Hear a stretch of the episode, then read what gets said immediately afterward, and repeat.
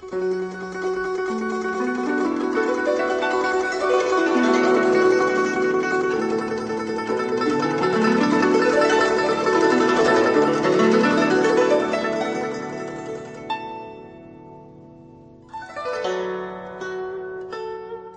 視祭時期の時間になりました。限られた文字の中に悠久の歴史や雄大な景色、時に心のひだが織り込まれている漢詩。日本の俳句や短歌にも共通するところがあるように思います。読むたびに、聞くたびに理解が深まったり、新しい発見があったり、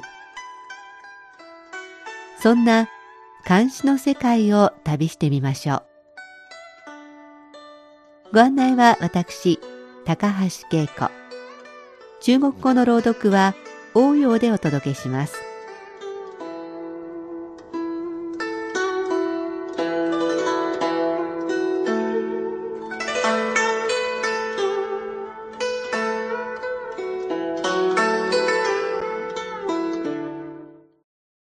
15日の日曜日から北京では集中暖房がスタートしました。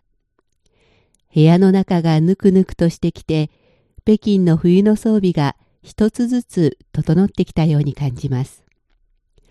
集中暖房のいいところは、朝出かけるときにスイッチを切っていっても、両隣、上下の部屋が暖房を入れているのでしょう。自分の部屋も暖房した部屋に囲まれて暖かいということです。そういえば、いつの間にか冷たい水ではなく、温かいお茶を飲むようになりました。小さな魔法瓶に乾燥した菊の花とレモンを入れて持ち歩いています。仕事の合間に一息つくときも、やはり温かい飲み物です。放送局の玄関脇の楓も少し前まできれいに紅葉していましたが、今は葉を落とし始め、木の枝よりも足元の方が葉が多いようです。私が子供の頃は、この落ち葉を集めて焚き火をしたり、その火で焼き芋を作ったりしました。今日紹介するしては、落ち葉を燃やしてお酒を温めています。秋の澄んだ空気、冷たくなった川の水、林の紅葉、菊の花とどこを切り取っても秋にあふれた作品です。では前回に引き続き八虚位の王十八の山に帰るを送り千龍寺に祈題すを紹介します。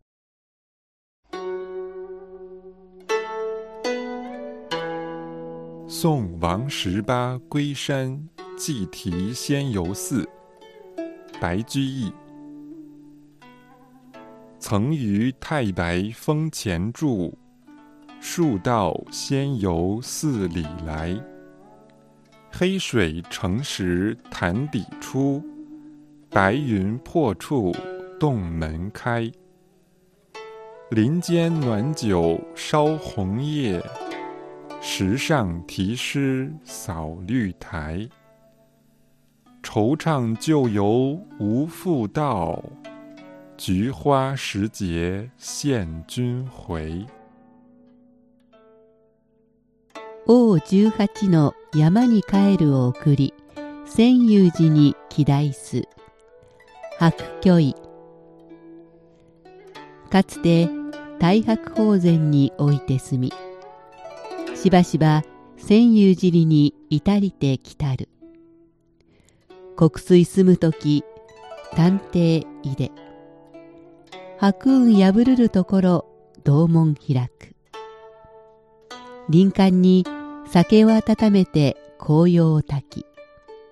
石上に塩台して緑台を払う。中長す、旧友、また至ることなきよ。吉家の時節、君が帰るを羨む。もう一度中国語で聞いてください。宋王十八归山祭提仙游寺，白居易。曾于太白峰前住，数道仙游四里来。黑水成石潭底出，白云破处洞门开。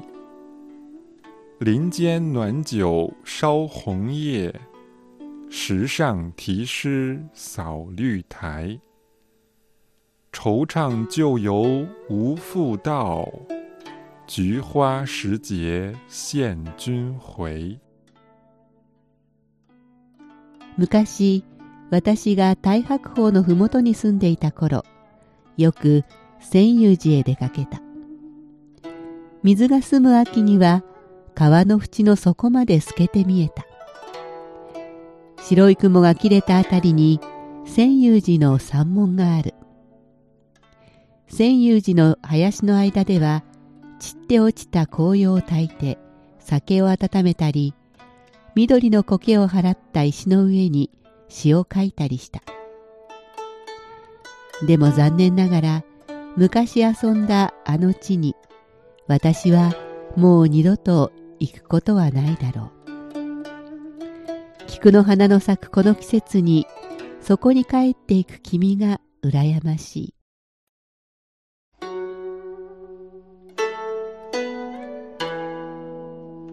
作者八居医は中東の詩人。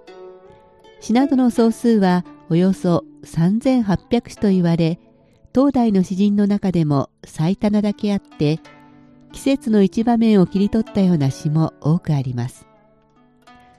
今回の詩は O18 つまり兄弟いとこの順の18番目。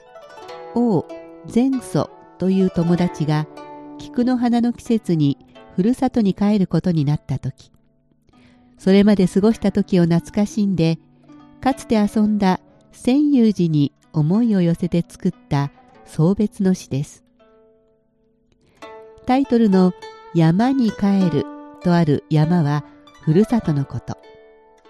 太白峰は長安の都の南方20キロほどの山脈の主峰の一つで標高3767メートルと言いますからかなり高い山です。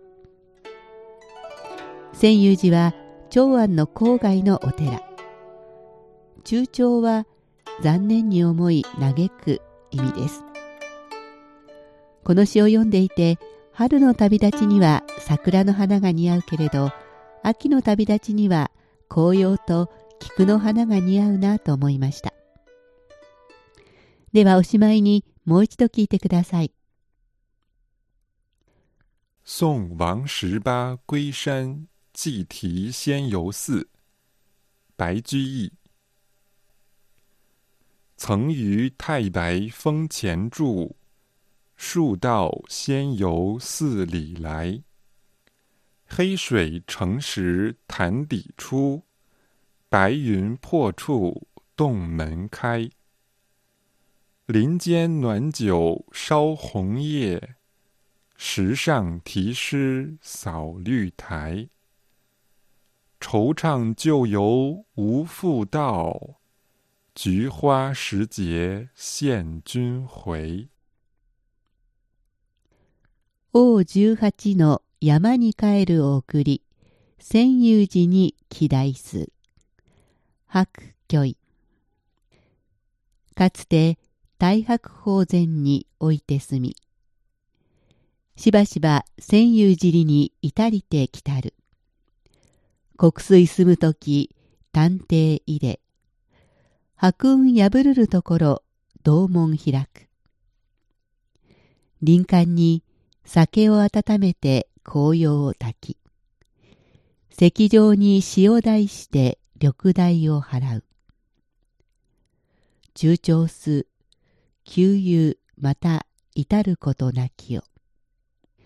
寄付家の時節、君が帰るを羨む。昔、私が太白峰のふもとに住んでいた頃、よく千遊寺へ出かけた。水が澄む秋には川の縁の底まで透けて見えた。白い雲が切れたあたりに千遊寺の山門がある。千遊寺の林の間では散って落ちた紅葉を焚いて酒を温めたり緑の苔を払った石の上に詩を書いたりした。でも残念ながら昔遊んだあの地に私はもう二度と行くことはないだろう。菊の花の咲くこの季節に、そこに帰っていく君が羨ましい。関西時期、今日は白居易の王十八の山に帰るを送り、千遊寺に期待すを紹介しました。ハイウェイ北京 CRI 情報ラジオ水曜日お楽しみいただけているでしょうか？この後8時からニュースと中国語講座を挟んで8時20分からまた私たち2人でハイウェイ北京をお送りします。8時台はお便り紹介番組中日交流カフェをお届けします。引き続きハイウェイ北京でお楽しみくださいそれではまた8時20分